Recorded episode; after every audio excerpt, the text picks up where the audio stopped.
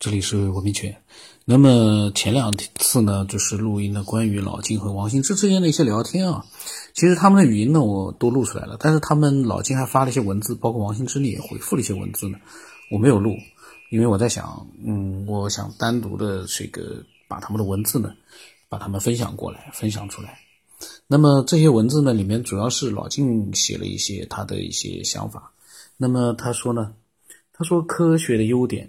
在于发现新的，会同时呢否定旧的，这个有吗？应该也没有这么绝对吧。我在想，有很多新的是在旧的基础上发现的吧。那么他说会质疑，会修正，离真相越近，但容易呢被过程限制了，会绕大圈子走弯路，这也是必然。呃，其实这句话呢，其实我觉得呢。我并不是很懂科学是不是真的是绕圈子走弯路，但我只相信一点：我们所有的人都知道直线最短，但是，嗯，有的时候不知道路在哪里的时候，或者说根本就没有直线的路的时候，你没有那个能力去走直线的时候，你能通过弯路走到那个终点，那就是最牛的。因为这个世界上永远没有一个路是一直你。想到了，它就有一条直线在你面前的，一定是要想办法走出来的。而你，在没有走到那个终点的时候，你哪知道你要走的这个三百六十度的这个方向里面哪一个方向到终点是一条直线呢？这个没有啊，这就是探索。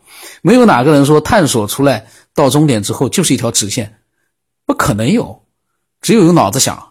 那是可以的，就是脑子想哲学性的东西，哲学性的思想，那是绝对。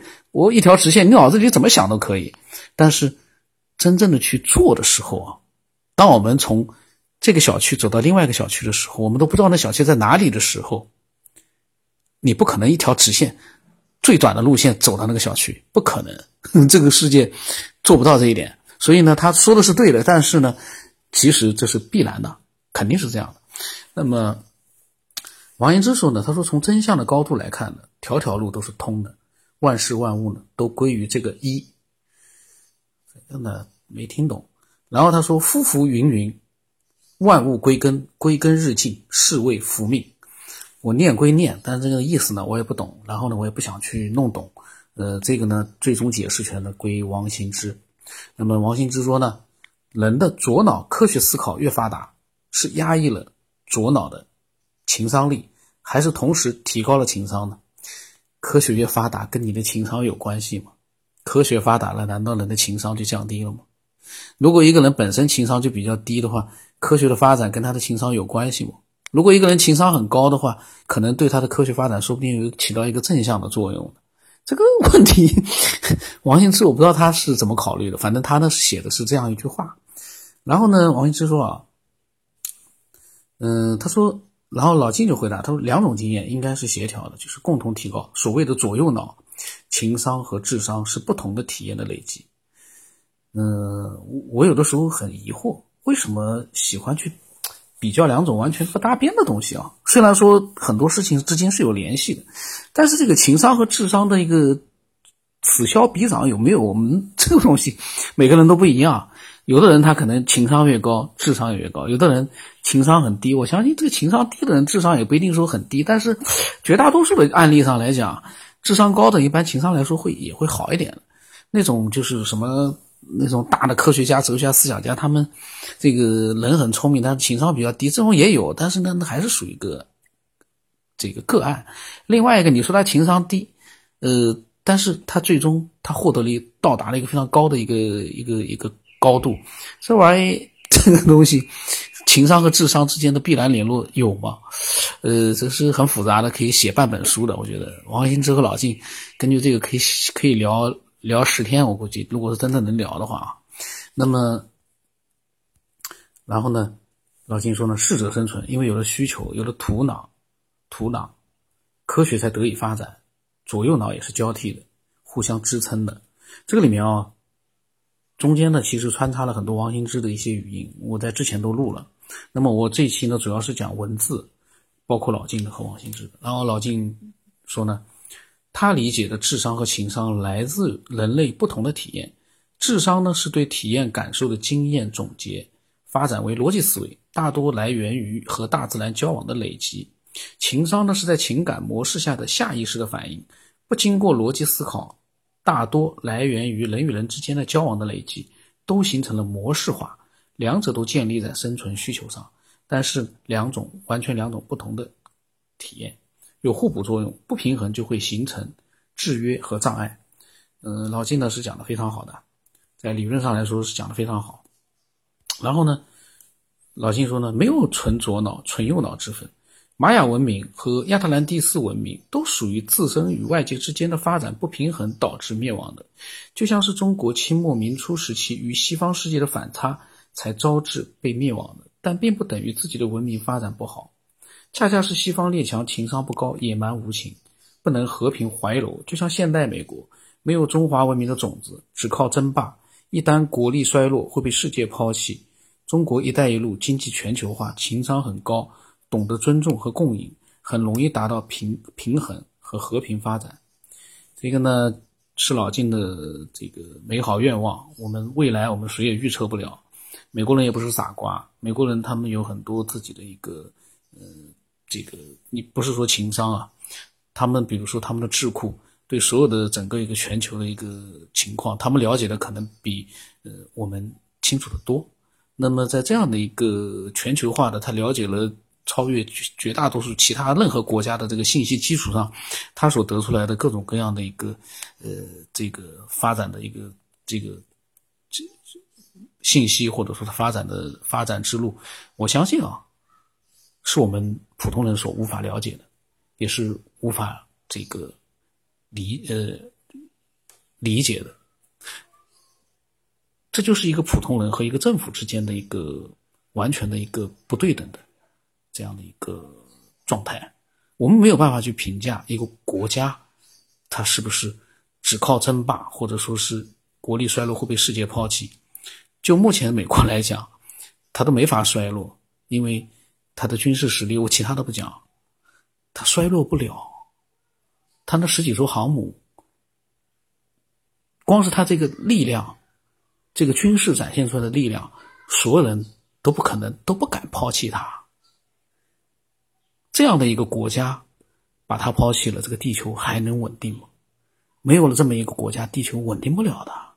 那些乱七八糟的国家多呢，没有这样的一个强大的一个国家在维持一个平衡，这个世界会乱得不可开交。我觉得，我个人觉得啊，所以呢，其实各种各样的事情都很复杂，包括这个国际的局势，我们都没办法去评价。我只能从我的个人的逻辑思维的角度，我来评判的就是，美国不是一个简单的国家，不是三言两语你能去判断他的一个，呃，是不是。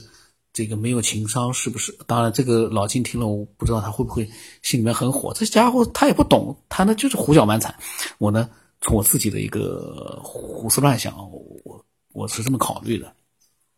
我不相信美国这样一个强大的这样的一个国家，它的智库了解的信息那么的多，超过了所有的国家，他们还不如我们普通人对他未来的发展看得更远吗。从目前的这个整个一个局势来看，全世界都被他们牵着鼻子走啊，都被他们牵着鼻子走啊，所有的国家，包括我们国家，这个就复杂了。那么老金说呢，只是利益之争、生存之争，没有好坏之分。他说，玛雅呢覆灭在葡萄牙人的掠夺上，亚特兰蒂斯呢灭亡与自然灾害。都是不能自保，也是天数。玛雅人早就预言了自己的灭亡，而且深信不疑，否则也不会抵抗不了外族的侵略。他们太信命了，在野蛮杀戮降临时几乎不抵抗。嗯，就是老金呢说的这个呢，我不知道他有没有一个这个就是这样的一些依据啊，就是说玛雅人和亚特兰蒂斯这个灭亡的具体的一个情况，因为呃有好多事情其实到目前为止还只是一个传闻、传言、传说，呃还没有经过这个历史的一个考证。没有经过考证，那么老金说呢？亚特兰蒂斯呢是没有任何记载的，没有反应空间和时间，就瞬间毁灭了。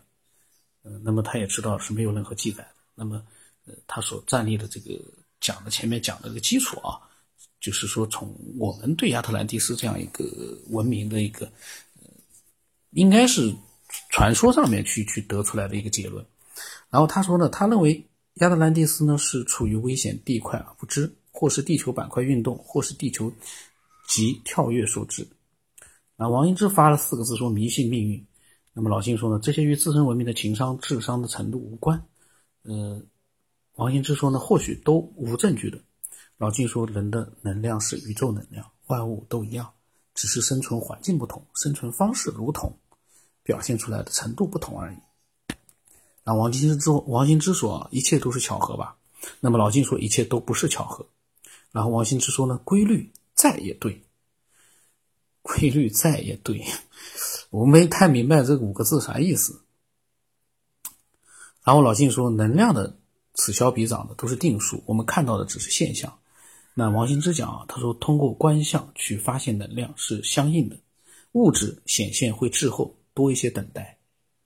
呃，老信说呢，洋葱某一层皮上的样子不是整个洋葱，更不是能使洋葱成为洋葱的种子，洋葱的能量模式。那么王新之说这比较难懂。而物质背后呢是能量，能量背后还有更深层的能量，那不就是能量吗？他说整个运作应该是完美的，就是这么巧。呃，然后呢，这个时候他们在聊，那回家之旅突然来了一句说爬楼爬骷髅，我当时发了一句语音。早晨录了两期老金跟王兴之的聊天啊，就是昨天的聊天，呃，都挺精彩的。这个。